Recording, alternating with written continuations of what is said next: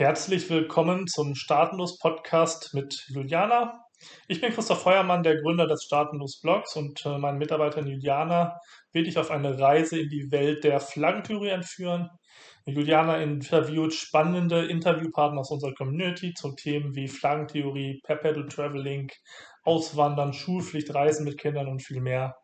Ich wünsche dir viel Spaß bei dem Podcast mit Juliana. Wenn du auch Lust hast mitzumachen, schreib uns einfach an. Es gibt viele spannende Persönlichkeiten in der Community. Ich wünsche dir jetzt viel Spaß im Namen des Staatenlos-Teams. Hallo zusammen, ich bin Juliana, ich bin die Content Creator von Staatenlos und heute ist mein erster Podcast live tatsächlich mit der Person. Ich bin hier mit dem Lukas, der ist einer der frühesten Fans von Christoph von Staatenlos. Er hat schon für drei Jahre das Perpetual Traveling Leben gelebt. Er wird auch bestimmt uns erzählen, wie das war.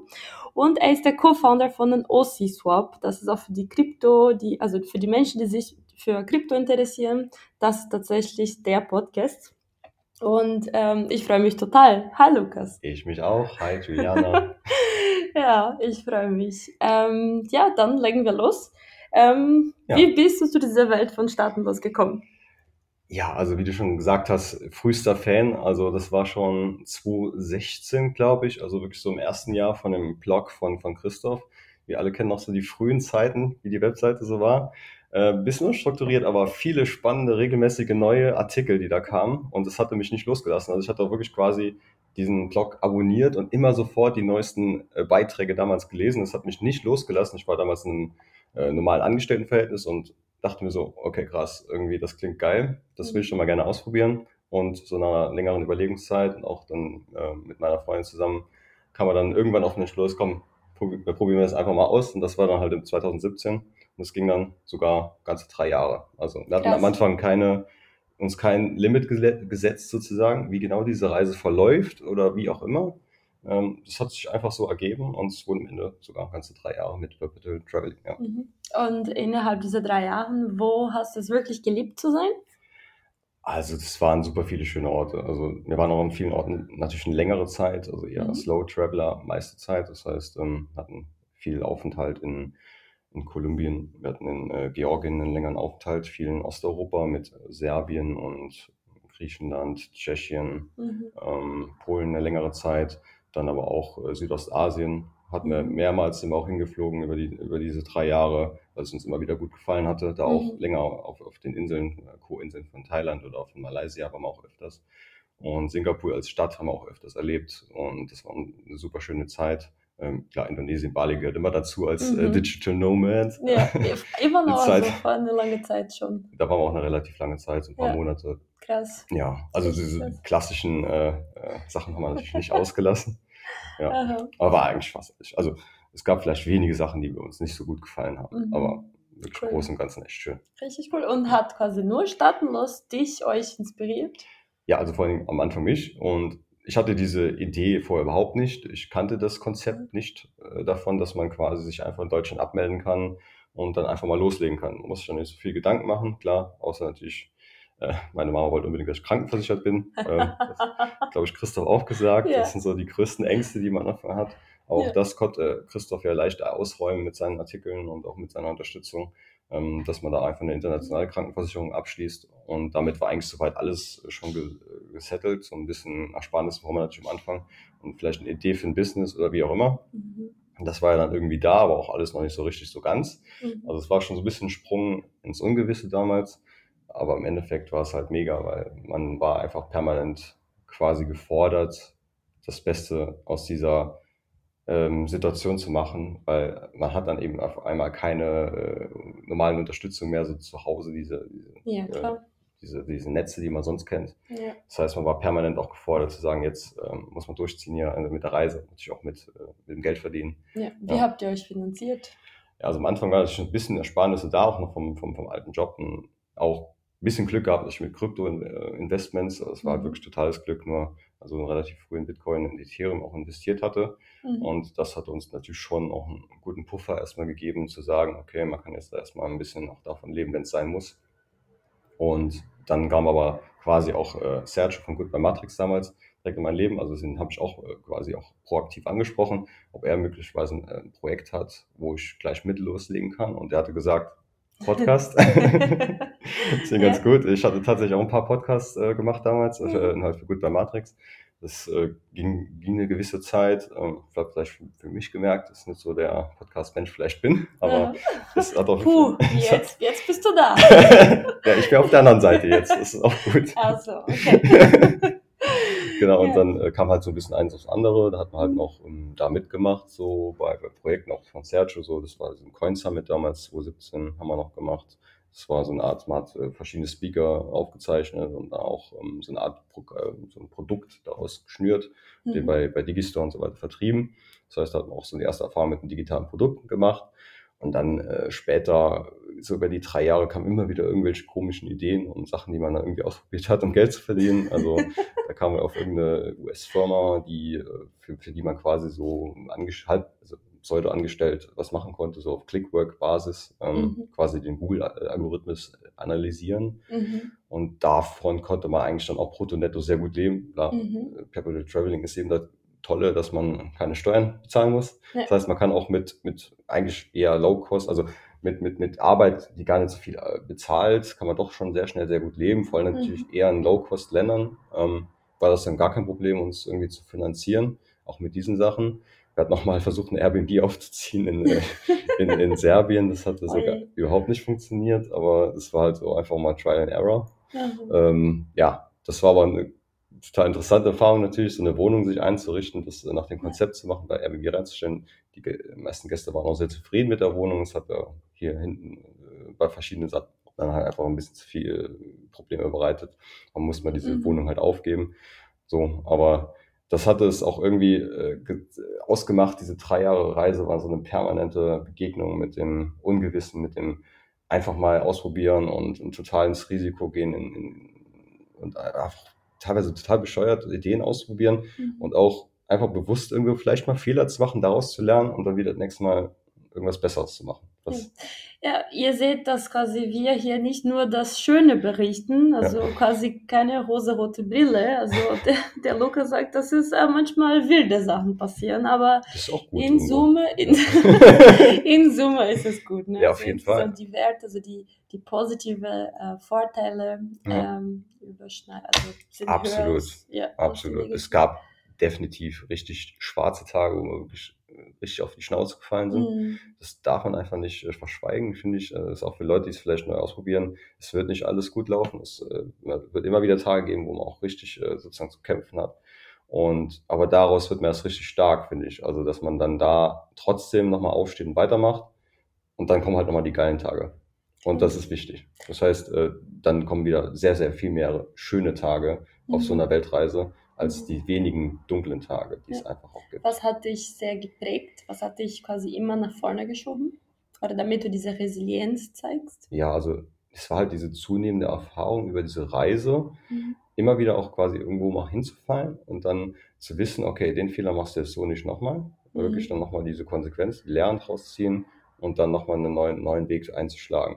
Und dann sowieso immer wieder nochmal neue Reisen, äh, Reisen sozusagen zu planen, neue Kulturen kennenzulernen es war immer wieder dieser neue Eindruck und immer wieder diese neuen Erfahrungen, die man ja auch in den verschiedenen Ländern so für sich gesammelt hat. Man musste sich immer wieder nochmal in einer neuen Umgebung zurechtfinden, also einen permanenten äh, sozusagen Wandlungsmodus. Man ist wie in so einem Chamäleon die ganze Zeit. Cool. Das heißt, das ist ja auch so eine, so eine Fähigkeit, die man dadurch lernt. Man kommt sehr schnell an einem neuen Ort, komme ich mittlerweile klar. Mhm. Also ich kann einfach, ich brauche auch nichts Besonderes.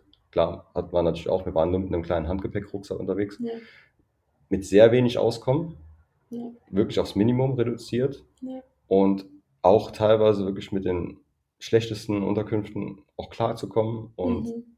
einfach quasi immer das Beste irgendwie draus machen, wie auch gerade diese Umstände sind und trotzdem irgendwie klarkommen. Ja. Das war wirklich eine gute prägende Zeit einfach. Mega, ja. wie schön. Ja. ja. du hast über Chamäleon geredet, aber ich sehe nur Kätzchen hier, diese OC-Swap. Und äh, ich würde mich freuen zu erfahren, wie, wie bist du auch noch zu der Welt von Krypto gekommen? Ja. Äh, der Christoph ist auch ein Co-Founder von OC-Swap, genau mit dir. Und genau, erzähl uns ein bisschen, ohne ja. mich auszumachen. ja. Also also ich habe ja eben gesagt, wir haben ja damals schon diese Online-Konferenz gemacht. Ich war also schon ein bisschen früher auch schon in Krypto so investiert und auch generell interessiert. Mhm. Ähm, dann gab es halt diese Delle so nach 2017, 18, 19. Dann ist erstmal so ein bisschen auch das Interesse verloren, weil auch da viel Sachen passiert sind in der Kryptowelt, die mir so gar nicht zugesagt haben. Mhm. Also viele ICO-Scams und auch ja. Hacks und, und, so viele schlechte Sachen, die ja. permanent da passiert sind. Das hat, hat mich erstmal so ein bisschen... Mh, hm, Demotiviert. So, ne? also da aus der Welt erstmal so ein bisschen rauszugehen und mal zu gucken, oh, kommt da jetzt wirklich mal irgendwie vielleicht was fundamental Besseres, was mich vielleicht nochmal äh, das neue Interesse weckt. Mhm. Und das war halt genau der Fall mit Radix damals. Ähm, also letztes Jahr im Mai rum mhm. habe ich davon zum ersten Mal erfahren. Ich glaube, das war auch in den äh, Staatenlos äh, in der, in der Facebook-Gruppe. So. Ist das Christoph erwähnt oder irgendjemand hat das geschrieben. Ähm, schaut, schaut euch mal Radix an. Mhm dann habe ich das halt gemacht und mich erstmal ganz unvoreingenommen eingelesen. Das war auch nach längerer Zeit nochmal so das erste Projekt, was bei mir so richtig im Kryptobereich äh, sozusagen eine Aufmerksamkeit äh, beschert hat, auch eine längere Zeit. Also ich habe immer weiter, weiter mich eingelesen und ich war immer faszinierter davon. Also es war ein langer Prozess, sozusagen ein paar Monate ging das. Ich habe mich wirklich immer tiefer eingelesen und es hat mich nicht mehr losgelassen. Es war eigentlich so ähnlich wie damals mit der Weltreise, Aha. PT, also immer weiter eingelesen und wenn ich dann irgendwann merke, okay, ich habe da so ein großes Interesse drin, dann muss ich irgendwas damit machen. Aha. So, war eigentlich ziemlich ähnlich. Cool. Und so kam das halt. Und dann hat irgendwann Christoph gefragt, auch in den Chats irgendwie bei, bei Facebook oder sowas, wer hat Interesse, eine Note mit mir zu machen, aufzumachen, sozusagen auch eher technischen Part zu machen.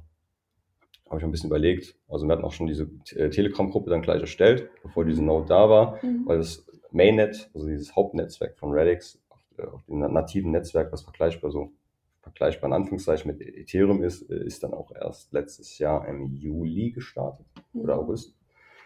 Ab dem Moment gab es diese ganzen Nodes ja schon und das sind aktuell noch eine Beschränkung in dem Netzwerk von 100 Validatoren-Nodes. Das mhm. heißt, die haben sich auch schon so ein bisschen abgesetzt, die ersten 100 mit ihren Stakes. Okay. Und dann sind wir halt erst mit der Status-Node im 1. Oktober gestartet, also zwei Monate später. Mhm. Und da haben sich ja so, wie gesagt, die ersten 100 schon ein bisschen abgesetzt. Und da hat man schon ein bisschen, da muss man schon ein bisschen kämpfen, dass wir da gut reinkommen. Ja. Da muss man 6 Millionen XRD-Coins gestaked haben. Das waren auch zu der Zeit auch um die 600.000, 700.000 Euro oder sowas. Mhm. Das war schon eine gute Menge äh, Kapital, die auch dann irgendwie vonnöten war, da auch reinzukommen, weil nur in, in den Top 100 bist du überhaupt in diesem Honeypot drin, dass du überhaupt diese Staking-Ausschüttung bekommst. Okay. Deswegen an der Stelle nochmal einen großen Dank an unsere äh, an unsere äh, Community, vor allem bei Telegram damals, die trotzdem an uns geglaubt hatte, bevor wir in diesen Top 100 waren, weil die haben ja dann auch in der Zeit auf, auf Staking-Einnahmen verzichtet, ganz bewusst, um zu sagen, hey, wir wollen jetzt äh, Status hier nach vorne bringen und unterstützen. Das heißt, die haben auch dann noch ein, zwei Wochen auf, auf die Staking-Einnahmen verzichtet. Und, cool. Und ja. wo, wo denkst du, dass, dass dieses Vertrauen, wo lag das? Woran lag das? Ja gut, klar, natürlich hat Christoph das ja auch mit beworben. Er hat ja okay was weiß ich, wie viele Jahre lang jetzt schon Expertise und auch okay. ein großes, äh, große Community sich aufgebaut, auch zu Recht. Okay. Er hat auch äh, eine große Reputation für seine mhm. ganzen Sachen. Er hat auch früher schon beim Krypto-Sachen mehr, mehrere Sachen äh, gemacht mhm. und auch quasi Sachen, Coins schon irgendwie empfohlen oder so. Und das hat dann natürlich eine große äh, Auswirkung auf sozusagen ja, das, auf, auf, die Community, die dann sich das gerne auch weiter ein, äh, sich anschauen und auch mhm. einlesen und dann auch erstmal sozusagen beitreten und schauen, was man damit machen kann. so, und das äh, war halt echt äh, eine sehr, sehr coole Erfahrung, weil das ging dann halt erst richtig so im Oktober los. Und da hatten wir quasi auch, äh, also mein Part war halt auch erstmal diese Node technisch aufzusetzen, auf einem Server sozusagen, auf einem, einem Rechenzentrum. Und dass dieser Knoten überhaupt läuft im Netzwerk. Und später auch natürlich die Community zu betreuen, die ganzen Fragen, die natürlich aufkamen, auch völlig zu Recht, weil Redix ist noch in einem sehr frühen Stadium. Also wir sind noch mhm. vor Smart Contracts wie bei Ethereum. Das heißt, äh, wir sind jetzt in einem Stadium, wo vieles noch nicht so richtig hundertprozentig da ist, aufgesetzt ist. Man ist, ist zum Beispiel leider noch nicht bei Binance oder bei Coinbase, bei den großen Börsen gelistet. Das heißt, es gibt eine größere Einstiegshürde, auch zum Beispiel diese XAD-Coins zu kaufen. Mhm. Das heißt, ähm, das war auch dann, dann meine Aufgabe, Anleitungen zu erstellen. Video, also ich habe YouTube-Videos gemacht, mhm. äh, so Screensharing und gezeigt, wie kann man jetzt von A nach B sozusagen diese Coins kaufen, staken. Also den ganzen Prozess dahin muss man erstmal zeigen, weil das ist schon ziemlich komplex nach wie vor. Mhm. Ähm, und das äh, hat natürlich ähm, sehr viel Support dann auch ein bisschen gelöst, weil Mhm. es war für viele und auch völlig zu Recht viele äh, sehr anspruchsvoll. Also das äh, von, überhaupt dahin zu kommen, dass man das staken konnte. Mhm. Und genau, das hat auch dazu beigetragen, im Endeffekt, dass wir wirklich sehr schnell stark gewachsen sind mit dieser Note. Und obwohl wir halt, wie gesagt, viel zu spät dran waren, hatten wir jetzt, äh, sind wir mittlerweile auf Platz 8. Ich hätte besser nochmal eben geguckt, auf Platz 7 von Okay. 100. Also, Top 10. ist schon krass.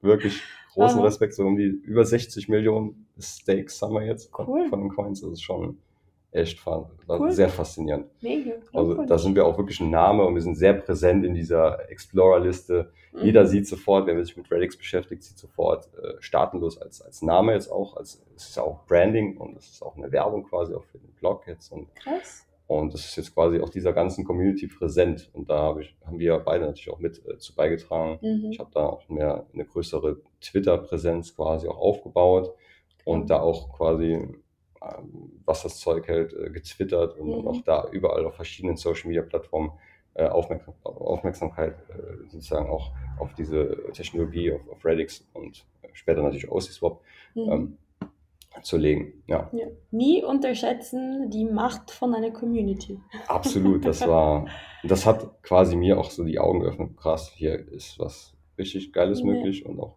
in Ja. eigentlich relativ kurzer Zeit, was da passiert ist, ist was Mhm. wirklich komplett faszinierend. Und dann kam ja sozusagen auch das eine aufs andere und was mich ja noch, ich war ja schon vorher, bevor es mit der Note losging, ja total fasziniert von Redix an sich, an, von der Technologie, können wir gerne später noch ein bisschen mehr drüber reden. Mhm.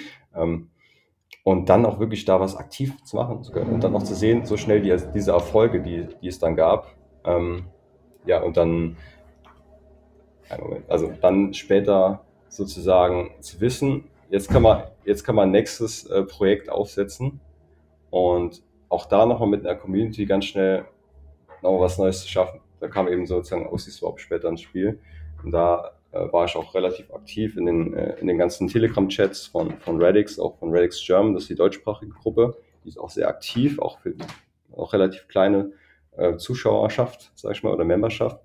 Und da haben wir es halt auch geschafft. Also da, da wurde ich quasi äh, aktiv, proaktiv angesprochen von, von Marco und von Florian Pieper, Mhm. ob ich Interesse hätte an diesem Projekt quasi mit zu gründen oder mit, mitzuwirken. Und die hatten da quasi auch schon diese Idee, dieses Konzept, dieses Logo und, dieses, und diesen Namen und alles hatten die quasi schon äh, im Kopf und die Idee war schon soweit da und Mhm. gesagt, hey, ja, du bist uns aufgefallen mit dieser Note, machst so viel, Ja. bist so aktiv, wie wär's denn jetzt auch in dem Social Media und im Marketingbereich, ob du dann nicht uns quasi mit als Co-Founder unterstützen könntest. Und Mega. ich habe, glaube ich, zwei Tage Überlegungszeit oder so, wenn überhaupt gebraucht, habe natürlich dann gleich zugesagt, weil zu wissen, dass man dann noch mehr mit dieser Technologie und noch mehr äh, sich da einsetzen kann, das war für mich total. Cool, mega. Ja. Krass. Und ähm, diese, diese Radix, also diese Benefits quasi, wo jetzt diese ähm, OC-Swap eine dezentralisierte Exchange ist, ja. ähm, es, wie unterscheidet sich von Ethereum? Also erstmal, Ethereum ist ja auch eine Layer 1, also quasi die Plattform, eine Basis, wo man äh, sogenannte Smart Contracts oder dezentrale Applikationen drauf bauen kann. So. Mhm. Ist die Frage, ja, das gibt's ja, warum brauchen wir jetzt noch Radix oder generell, warum gibt es so Genau. viele sogenannte Ethereum-Killer, die auf dem Markt sind, wie Solana, Avalanche, Ja. Cardano, wie sie alle heißen. Mhm. Und warum braucht es auch noch äh, Ja. Radix sozusagen? So, muss man halt verstehen. Diese Historie ist halt wirklich faszinierend. Das äh, Projekt ist pervers und unbekannt dafür, wie es eigentlich äh, viel bekannter sein müsste. Und ich bin auch gestankt für Christoph, der es da auch Shoutout gemacht hat. Weil Dan Huge, der Gründer aus, aus Großbritannien, der äh, hat schon seit 2013 an diesem äh, Netzwerk quasi geforscht und entwickelt. So Mhm. ultra lang. Quasi für Kryptozeit fast zehn Jahre ist wahnsinnig lang. Ja. Und er hatte am Anfang quasi erstmal mit Blockchains hantiert und versucht, dieses sogenannte Blockchain-Trilemma zu lösen, also diese Skalierung.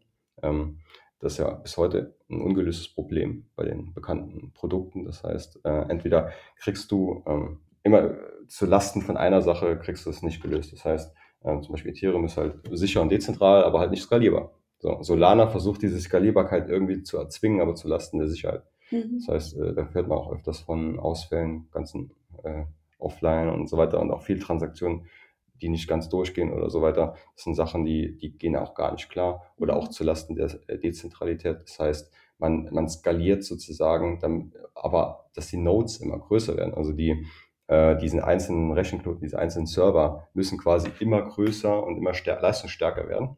Und damit wird es weniger dezentral, weil nicht jeder kann sich ein ganzes Rechenzentrum quasi leisten. Ähm, es sollte eigentlich das Ziel sein von Krypto, eine Dezentralität, das ist das Allerwichtigste meiner Meinung nach, äh, dass das wirklich jeder zu Hause in einem Raspberry Pi oder sogar am besten auf einer Fritzbox oder so äh, sich eine Node äh, launchen kann und auch egal wie viel Last und Skalierung auf dem Netzwerk ist, dass das immer eine kleine, schöne Raspberry Geht Pi das mit einer Raspberry Pi? Brauche ich keine, keine Aircraft hier? Nein. Mit, nee? Deswegen, Okay. du kannst jeder zu Hause mit halbwegs stabilen Internet ähm, ist dann und das hat halt quasi der Nuge auch schon bewiesen. Es ist nicht nur graue Theorie. Er hat das sogenannte Cassandra-Testnetzwerk dafür Mhm. ins Leben gerufen. Das heißt, er hat diese ganzen Theorien, auch dieses Blockchain-Trilemma, was er gelöst hat. Mhm. Das heißt, er kann beliebig linear skalieren mit immer mehr Nodes. Also du kannst einfach nur linear mehr Nodes dem Netzwerk hinzufügen Mhm. und damit skaliert das auch linear. Mhm. Das heißt, ähm, das hat er auch alles gezeigt in diesem Cassandra-Netzwerk und da konnte auch jeder aus der Community mit eigenen Nodes dran teilnehmen, auch bis heute. Es gibt immer wieder, man kann auch gerne in diese Telegram-Gruppe rein, das ist Cassandra Play Playground nennt sich das. Mhm. Da kann jeder mitmachen mit einer eigenen Node. Kann auch sehr, eine sehr kleine Node sein. Das muss nichts äh, sehr leistungsstarkes sein. Das heißt, ähm, da kann jeder dran teilnehmen und dann, damit hat man auch quasi diesen öffentlichen Beweis, hat er auch erbracht. Mhm. Äh, jetzt bei, äh, zuletzt hat er es mit, äh, ich habe nicht, habe es jetzt auswendig, ich glaube vier Shard Groups hat er gemacht, A, vier Nodes. Okay. Und dann hat er es einen Tag später quasi verdoppelt mit acht Shard Groups, A, vier Nodes. Mhm. Und da hat er quasi genau die doppelte TPS, also die, doppelte äh, Transfer per Seconds, also äh, die doppelte Geschwindigkeit sozusagen auch äh, äh, achieved, ja, jetzt komme ich ein bisschen viel ins Englische, äh, erreicht. Genau, also das heißt, er hat es damit auch nochmal öffentlich auch nachgewiesen. Das ist äh, natürlich, jetzt ist die Frage, ist, es- ist es halt noch nicht live sozusagen wirklich auf dem Mainnet von, von Radix. Mhm. Das ist halt natürlich nochmal so ein kleiner Switch, den man braucht von dieser Cassandra-Umgebung, die noch sozusagen sehr rudimentär von ihm gecodet ist, um Ja. das einfach auch relativ schnell sozusagen den Leuten zu zeigen, hey, meine ganzen Theorien funktionieren. Es Ja. braucht also auch noch eine gewisse Zeit jetzt, bis das alles auf dem Hauptnetzwerk sozusagen auch nochmal sauber gecodet ähm, Okay. implementiert wird. ja, Ähm, verstehe. Ja, deswegen, wir sind jetzt aktuell im Stand noch vor Smart Contracts. Also Mhm. das kommt Anfang nächsten Jahres mit Babylon, nennt sich das. Mhm. Dann kann man quasi wie bei Ethereum die ganzen Applikationen wie zum Beispiel OCSwap äh, launchen und dann ein Jahr später kommt Xian Update und das ist sozusagen diese Skalierbarkeit, dieses Sharding, also dieses Zerteilen äh, dieser Ledger, die, die es da gibt. Ähm, Okay. Und damit immer, mit immer mehr Nodes kriegst du immer mehr Skalierung drin. Das heißt, Radix löst eher äh, fundamentale Probleme, die es mit Ethereum und mit anderen Netzwerken gibt. Sozusagen Okay. spätestens in, in einem guten Jahr haben wir das. Okay. Und deswegen habt ihr Radix ausgesucht. Absolut, weil das halt einfach wirklich auch auf einem wirklichen Okay, Fundament okay. fußt und auch seit zehn Jahren eben Mhm. wirklich in der Forschung und Entwicklung ist. Selbst Ethereum ist erst 2015 entstanden, also sogar später als äh, Dan quasi schon dran arbeitet. Mhm. Und ja, das wurde wie gesagt bewiesen. Das habe hab, hab ich mich selber von überzeugt. Mhm. Und deswegen, das ist no Bullshit. Das ist wirklich, die machen auch nicht so viel Bullshit-Marketing wie viele andere Layer 1 vielleicht, wie Mhm. Solana, die durch alle Medien gehen mit irgendwelchen wirklich nicht zu begreifenden Versprechungen, die Mhm. nicht auf, auf einer technischen Basis beruhen. Okay. Und Rails geht genau den anderen Ansatz. Die machen zuerst mal die Technik, Ja. dass das alles stimmt. Und danach gehen sie mit einem wirklich funktionierenden, geilen Netzwerk an den Cool. Start und machen dann erst richtig Cool. Lärm und Marketing. Mega. Und dann, Ja. sobald Babylon gelauncht ist, dann wird OCSwap offiziell gelauncht. Genau. Also wir sind jetzt aktuell sogar schon live mit einem mit einer Art zentralen Exchange. Aha, okay. Das heißt, jeder kann jetzt schon auf aussyswap.com auf die Webseite gehen Mhm. und wird vielleicht im ersten Moment gar nicht feststellen, dass es hier gar keine dezentrale Exchange ist, weil die Mhm. sieht so aus und die fühlt sich so an, wie normal wie bei Uniswap zum Beispiel bei Ethereum. Mhm. Äh, Diese Plattform, wie man sie kennt, man kann einfach seine Wallet, also die Browser-Wallet, es gibt schon von der Community eine äh, erstellte sogar tatsächlich jetzt schon, äh, die nennt sich Süß Wallet, das ist quasi wie Metamask bei Ethereum, aber meiner Meinung nach sogar noch viel leichter zu bedienen. Und das Mhm. wirklich macht euch mal alle selber ein Bild davon, wie viel leichter und schneller und auch äh, problemloser so eine Transaktion äh, bei, auf dem, jetzt schon auf dem Redix-Netzwerk geht. Mhm. Also du hast innerhalb von einer Sekunde den Tausch durch mit viel geringeren Gebühren als bei Ethereum und auch sehr viel leichter einzurichten. Das heißt, brauchst, kannst einfach mal sagen, 10 Euro jetzt mal in XRD, äh, Redix zum Beispiel, äh, den, den Coin kaufen, dann kannst du ähm, quasi die auf die Süß Wallet schicken, diese XRD-Coins, Ja. und kannst direkt auf unserer Swap-Plattform diese tauschen. Und äh, Mhm. wir haben auch ein paar Anleitungen dazu, also wer sich interessiert, äh, docs.ocswap.com. Mhm. Da wird auch alles nochmal bebildert erklärt, wie man, wie man das macht. Mhm. Ja, ich denke mal, da sollte sich jeder mal selber ein Bild davon machen, wo wirklich, also wo wir wirklich auch hinkommen können mit dezentralen, also mit DLCs, mit, mit diesen dezentralen Ledger-Systemen, Mhm. äh, wo so heutzutage Ethereum mit, mit dem Blockchain und so weiter halt fundamental äh, Probleme hat, auf skalieren, zum Beispiel auf die ganze Menschheit zu skalieren. Also, Krass. Ja. Krass, okay. Ja, ich werde auch die Links quasi beim Podcast lassen, dann könnt ihr das ausprobieren. Genau. Und ähm, toll. Ähm, was sind auch deiner Meinung nach quasi die Trends für Krypto? Quasi, was du jetzt gesehen hast, Mhm. was vor allem, was kann diese, diese Technologie von Radix und OCSwap quasi ähm, also triggern? Was, was Mhm. kommt danach? Wie, wie, wie kann man und, und dazu noch eine Frage, wie kann äh, wie können Perpetual Traveler mit Krypto ähm, quasi zu, äh, zu Benefit machen? Ja. Also es gibt ja aktuell in Krypto so viele ähm, Narrative oder Stichworte wie Web3 oder DeFi und, Mhm. und Metaverse. Das sind ja so Mhm. die, oder NFTs. Das sind ja so die ganz großen Stichworte. Und es ist immer die Frage, wie kriegt man diese ganzen Stichworte auch wirklich so umgesetzt, dass es funktioniert, dass es jeder ganz leicht nutzen kann, so einfach wie du eben deinen Online-Banking-Account nutzen Mhm. kannst. Wir müssen dahin kommen, dass Krypto so leicht zu bedienen ist, dass es wirklich deine Oma versteht und damit loslegen kann. Und das ist halt mit den aktuellen Lösungen so gar nicht machbar. Mhm. So, das heißt, Radix ist für mich so eine Art Base Layer, also wirklich eine, die Grundlayer, die wirklich sozusagen diese ganzen Sachen erstmal so richtig darstellen kann. Also Mhm. einerseits mit der Skalierung, andererseits aber auch ganz wichtig, sichere die-Apps, also dezentrale Applikationen zu bauen. Da zum Beispiel Ethereum, die EVM, das ist die Virtual Machine von Ethereum, ähm, mit der Solidity äh, Programmiersprache, die ist nicht asset-orientiert. Das heißt, du baust quasi deine Programme in eine Art Blackbox. Du weißt nicht genau als Entwickler, was du da eigentlich machst. Ähm, du kriegst nicht dieses direkte Feedback. Auch ähm, du musst sozusagen immer wieder Audits machen, auch von externen Audits. Wenn du eine Zeile Code änderst, musst du wieder direkt gucken, hey, habe ich jetzt nicht hier irgendwas gemacht, was möglicherweise die Sicherheit extrem beeinflusst. Mhm. Das heißt, es geht hier um große Gel Gelder auch jetzt schon im, im DeFi, im, bei Ethereum. Das heißt, wenn eine Smart Contract gehackt wird, was auch teilweise täglich leider passiert, 25 Millionen Schäden und so weiter sind da nicht die Seltenheit leider. Das Krass. heißt, es ist das Allerwichtigste, dass man solche Smart Contracts, solche de dezentrale Applikationen sicher hinbekommt. Und da hat auch Radix einen ganz neuen Ansatz. Und zwar, es ist keine EVM, es ist eine, nennt sich bei denen Radix Engine. Engine. Das ist auch so ein bisschen hergeleitet aus dem Gedanken, dass man so leicht wird wie eine Game Engine, sozusagen für Mhm. Spieleentwickler. Mhm. Weil der Spieleentwickler heutzutage muss gar nicht mehr so viel sich da reindenken und wissen, wie jetzt alles im Hintergrund, die ganze Spielmechanik funktioniert. Ja, Er kann einfach nur an dem Spiel bauen, an der Idee. okay. Und so ist Radix an diese Thematik rangegangen mit, mit, äh, mit der Radix Engine, mit Scripto Language. Das ist eine, auch eine eigene Programmiersprache auf Rust basieren, asset-orientiert. Das heißt, da kann der äh, Entwickler ganz einfach, ähm, ja, los, einfach loslegen. Er muss sich nicht Gedanken machen, wie funktioniert das eigentlich alles so im Hintergrund, wie bei Solidity und bei EVM. Da muss er die ganze Zeit überlegen, oh, wie kriege ich das jetzt äh, sicher hin, wie, wie, wie agieren da die Token miteinander, permanent diese Gedanken und immer nur auf Sicherheit, bla bla bla. Mhm. Äh, bei, der, bei der Radix Engine kannst du einfach loslegen, kannst programmieren, ist super schnelle Lernkurve, du kannst Mhm. Scripto Language sehr schnell lernen. Rust ist wirklich eine sehr zugängliche, einfach, also wirklich relativ schnell zu lernende Programmiersprache.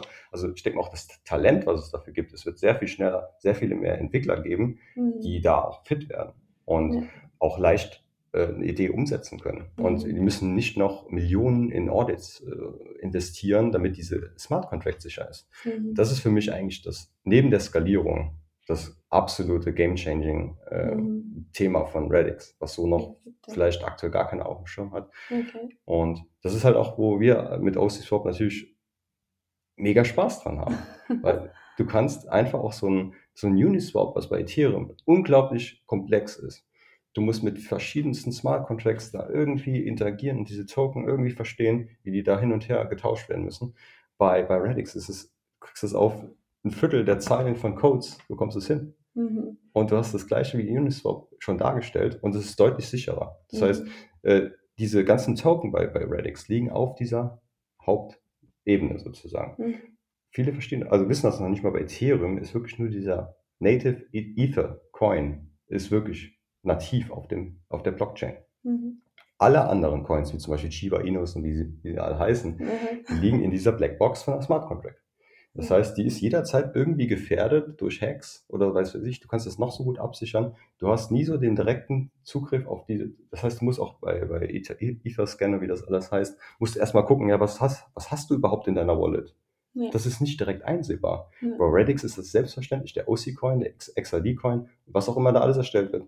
Alles liegt direkt auf deiner Wallet. Es ist direkt einsehbar. Es ist nicht in einer Smart Contract. Es ist eine Komponente. Es hat auch einen ganz neuen Namen bei Radix. Quasi nativ, Genau, es ist nativ auf dem Netzwerk. Deswegen ist es auch für den Entwickler sehr viel leichter zu verstehen, wie sie Token eigentlich, Und sicherer. ja, genau, einfach und Ja. sicherer. Ja, das ist so Okay. wichtig. Ja.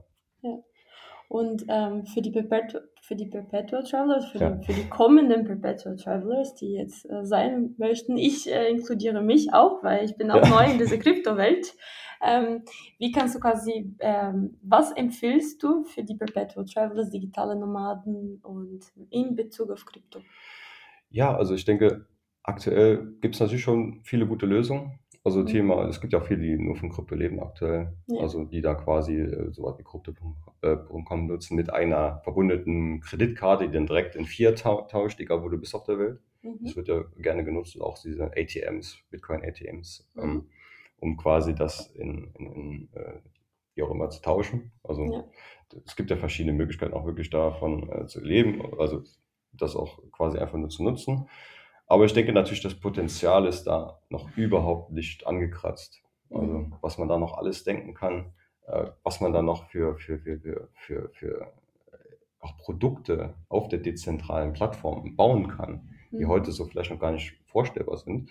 Weil das große Ziel ja auch unter anderem von Radix ist es, sozusagen diese dezentral, also diese normale traditionelle, traditionelle Finanzwelt, im Bankenwesen und so weiter, quasi abzulösen durch Mhm. dezentrale Produkte. Ja. Das alles Mögliche, was man heute kennt mit Landing und so weiter.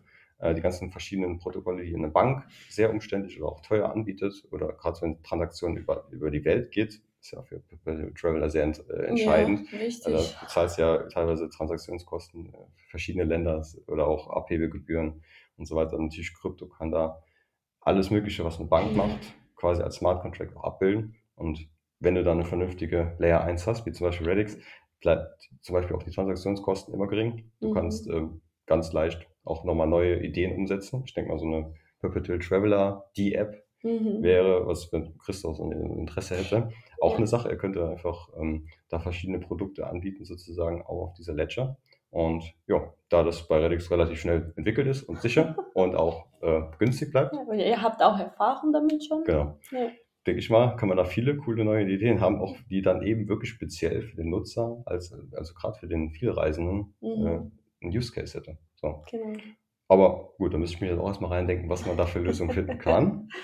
Ja. Ganz klar, aber da ist äh, viel vorstellbar auf jeden Fall. Ja. Also ich denke, es ist, ähm, wenn wir über staatenlos reden, also natürlich, also die Banken haben immer quasi diese Staat dahinter und äh, deswegen, also Krypto ist auch ein wesentlichen ähm, Aspekt für, für, für, Sta für das Staatenlosleben. Deswegen richtig cool. Und ähm, was hättest du vorher gewusst, um vielleicht anders zu machen oder vielleicht noch früher einzusteigen? Oder denkst du, dass das für alle sein ein wichtiger Prozess, um heute hier zu sein? Ja, auf jeden Fall. Also das vieles kommt jetzt auch erst mit der Entwicklung. Mhm. Also als Ethereum 2015 gestartet sind, gab es diesen Begriff DeFi, also dezentrale äh, Finanzwelt, so gar nicht. Mhm. Das heißt, die sind ja mit, dem, mit der Idee der, der, des Weltcomputers sind ja gestartet. Also am Anfang war so ein bisschen eine andere Vision. Das heißt, danach kamen erst so die ganzen neuen Use Cases, hey, was kann man eigentlich jetzt damit machen? Mhm. Und dann hat man leider ein bisschen gemerkt, okay, das ist gar nicht so wirklich darauf ausgelegt. Auch mit dem ganzen NFT-Thema, was auch häufig ein bisschen vielleicht noch falsch verstanden wird, ist es einfach, es sind keine äh, digitalen Bildchen oder sowas, Mhm. sondern NFTs sind erstmal nur nicht transferbare Token. Also eine, wirklich eine, ein Asset, was man auf der Blockchain oder auf einer anderen DLT abbilden kann. So. Ja. Damit kannst du alles Mögliche abbilden. Ob das jetzt ein, ähm, ein Heirat, hast du eben gesagt, mit Heiratsvertrag oder mit äh, ähm, alles Mögliche, was ein Notar macht. Äh. Oder auch ein einfaches Ticket für, für, deinen nächsten Fuß, für dein nächstes Mhm. Fußballspiel. Du kannst alles Mögliche mit einem NFT abbilden. Und das sind auch alles Sachen, die sind noch gar nicht, noch überhaupt nicht richtig äh, da. Also Ja. das ist noch gar nicht zu Ende gedacht, was da alles möglich sein wird. So. Und deswegen, ich bin da super gespannt. Wo wir halt noch vor, vor vier Jahren standen, ist eine ganz andere Welt gewesen bei Krypto, wo wir Ja. jetzt heute stehen, auch mit den neuen Möglichkeiten, die sich Ja. dann auch bald ergeben werden. Ja, eins, zwei Jahren sind im, im Krypto quasi mega. ne? Also Ja, die, die. Entwicklung, also alles, was du vor fünf Jahren gelernt und gemacht hast, ist vielleicht heute schon alles äh, Ja. nicht mehr aktuell. Krass, Ja. mega. Und ähm, ich denke, dass ähm, solltet ihr, die Zuhörer, auch ähm, Vorschläge, vielleicht Ideen auch haben, wie können wir das noch ähm, staatenlosig machen. Der Lukas freut sich total auf euch. Und jeden Fall. genau, die, die Twitter, also diese, das Twitter-Account hat wie viele ähm, schon ähm, Follower haben wir? Also fast 24.000 Ja, Follower. von OCSwap jetzt. Von ja. OCSwap, ne? Und ähm, die Gruppen vom Telegram auch 11.000 Ja. ungefähr Mitglieder. Ja. Ja, ihr habt Also- eine tolle Community geschafft. Genau, das war auch unser erstes Ziel. Wir haben ja noch die aktuelle Einschränkung, dass diese Smart Contracts noch nicht gehen bei Radix. Das heißt, Mhm. äh, erstes Ziel war halt bei uns erstmal so Aufmerksamkeit, Reichweite, Ja, Community-Wachstum. Und wir sehen uns auch ein bisschen auch in der Verantwortung, Radix selbst mit bekannter zu machen, weil es nach wie vor halt immer noch viel zu unbekannt ist. Und Ja. äh, das ist quasi auch meine tägliche Passion, das einfach so oft überall zu wiederholen, bis es mal jeder mal mindestens Ja. einmal gehört hat und äh, Ja. vielleicht gerne auch schon davon genervt ist. Aber das ähm, muss halt einfach wirklich bekannter werden. Das ist verrückt, wie, wie unbekannt gerade die wirklich beste Lösung meiner Meinung nach äh, ist. Und dann, genau, sind wir halt wirklich mit der Vision gestartet, Aussichtswap erst bekannter zu machen, mit, mit, mit Airdrop-Events, Mhm. die wir machen. Also jeder kann sich bei uns im Telegram-Bot ähm, registrieren. Können wir alles auch in Show Notes reinmachen, gerne, wenn Ja. du möchtest. Klar, Also man kann gerne. sich mit seiner Redix Wallet und auch vielleicht mit einem Twitter-Handle, wenn man auch bei den Twitter-Events mitmachen möchte, kann man sich Mhm. registrieren, auch bei den Staking-Airdrops, die wir machen. Also worum er auch staked, muss nicht unbedingt bei der Staatenlosnot sein, wäre schön, aber Mhm. äh, dann, wenn ihr die Wallet registriert habt, bekommt ihr auch einen gewissen ja, Routinen, sage ich mal, auch Aussie-Coins quasi geschenkt, in Anführungszeichen. Teilweise auch diese Community-Events sind nicht äh, geschenkt, das heißt, man muss ein bisschen was dafür machen. Mhm. Wir haben immer ganz viele verschiedene Ideen, Mhm. äh, jedes Ja, Mal was anderes, Ja, macht ein bisschen Spaß. äh, definitiv. und dann kann man da gerne mit, mitmachen. Und natürlich kann man auch gerne bei uns in die Staatenlos Nord-Gruppe reinkommen bei Telekom. Ja. Ähm, wenn da weiter Fragen sind, ich beantworte auch öfters Fragen zu OSISWAP auf Deutsch, weil ja. klar, die OSISWAP-Gruppe an sich ist Englisch. Ähm, aber da bin ich auch gerne, da, gar kein Problem. Genau. Dann könnt, könnt ihr auch gerne die Gruppe nutzen für deutsche Fragen. Also, Der Lukas ist quasi wie der, der Head of Communication. Also er, er ist wirklich da, um den Namen auch richtig groß zu machen. ich hoffe Und- doch, ja. Ja, machst du das ganz schön. Und ähm, eine letzte Frage. Warum denkst du, dass Radix so unbekannt ist? Obwohl so viele Vorteile, quasi, Ja. obwohl es so viele Vorteile bietet. ja. Ich denke halt wirklich, weil die für den Kryptobereich einen sehr ungewöhnlichen Weg gegangen sind. Mhm. was man heutzutage eher kennt, die typischen Ethereum-Killer, die dann so aus dem Boden gestampft werden, sagen wir mal Solana, Mhm. die typischerweise erstmal die große Finanzierungsrunden haben, sogenanntes VC, also Venture Capital, Geld einsammeln, also Ja. große Gelder, also quasi auch ein ordentliches Funding direkt haben. Ja. Und auch diese Token-Verteilung ist dann relativ zentral, also auf wenigen großen Wahlen äh, sozusagen verteilt. Und das ist natürlich in deren großen Interesse am Anfang schon von, von Anfang an quasi unglaublich viel Power in die Marketing und in- ins Aufblasen des Projekts, sage ich jetzt mal, zu stecken. Das Mhm. heißt, bevor da eigentlich groß, groß irgendwas da ist, äh, wird, wird schon mal Hype geschoben und wird das Ding halt sowas von groß geredet mit irgendwelchen Narrativen, die man sich irgendwie ausdenkt. ja. Bei Solana ist es halt sogar bis heute so, du kannst auf den Explorer gehen, das ist verrückt, da steht wirklich Mainnet Beta. Also sind Ach wirklich mit einer Beta-Version des Mainnets bis heute Okay. gestartet. Das ist Das- sehr rudimentär. Ja, also das spricht für sich. Also Okay. normalerweise ist ein Kryptoprojekt hat ein Mainnet und ein, ein Testnetz. So. Okay. Aber sozusagen überhastet mit einem Mainnet Beta zu starten, um möglichst schnell irgendwas Verhunstes auf den Markt zu schmeißen und da drauf Hype zu schieben, Ja. ist leider aktuell der typische Kryptoweg. Und Radix hat es genau andersrum gemacht, kann man jetzt gut oder schlecht finden.